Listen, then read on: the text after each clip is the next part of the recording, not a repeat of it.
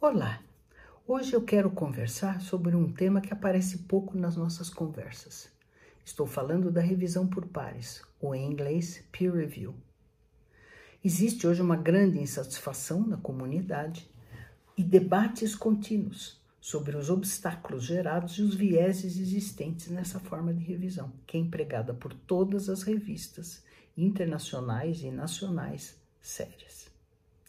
Para pensar e debater essas questões, atualmente ocorre uma semana da revisão por pares, eh, cuja nona edição teve lugar em Zurique, agora em setembro de 2022, logo após o Congresso Internacional sobre o mesmo tema. O tema dessa semana foi Integridade Científica, criando e apoiando a confiança na pesquisa científica. Afinal, o propósito da revisão por pares não é só separar o joio do trigo, mas melhorar a qualidade da pesquisa como um todo.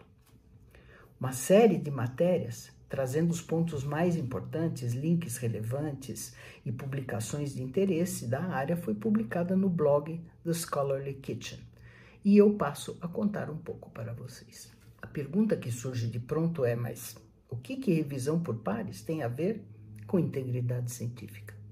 tem tudo a ver, pois é um de vários instrumentos utilizados pela comunidade científica para assegurar a qualidade da pesquisa e a publicação cientificamente robusta dos resultados.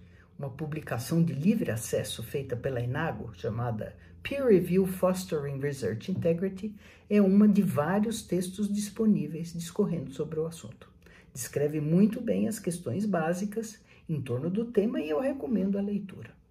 De fato, o tema é atual, pois se enxerga uma grande oportunidade de, na aplicação da inteligência artificial para a melhoria do processo de revisão, levando a maior celeridade, problema número um, facilitação do processo que demanda enorme tempo e é muito trabalhoso para o revisor, problema número dois, Detecção mais eficiente de fraude, manipulação de imagens e plágio, problema número 3. É, controle maior sobre o viés de avaliação, problema número 4. E até dificuldade para encontrar o revisor adequado, problema número 5. Por exemplo, numa ocasião que eu me lembro, eu revisei um artigo que rejeitei por uma série de motivos, desde metodologia falha até conclusões exageradas e texto hiperbólico. Duas semanas depois, recebo o pedido de revisão do mesmo artigo, mas numa outra revista. E na ocasião, lembro bem que pensei: bom, o que, que eu devo fazer? E, na verdade, fiz o seguinte: é, respondi essa segunda revista, que eu já tinha revisado o artigo quando ele tinha sido submetido anteriormente e que havia rejeitado, e por isso me declarava impedida de efetuar essa tarefa. Essa história se repetiu diversas vezes ao longo da minha carreira acadêmica e é relatada por muitos outros pesquisadores.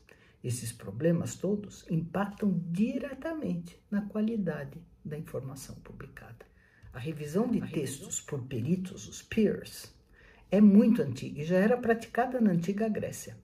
De acordo com o Wikipedia, o termo foi usado como tal pela primeira vez no Código de Ética Médica elaborado pelo médico sírio Ishaq bin Ali al-Ruhawi no século IX depois de Cristo, com vistas a assegurar a correta indicação do tratamento que estava sendo proposto para os pacientes.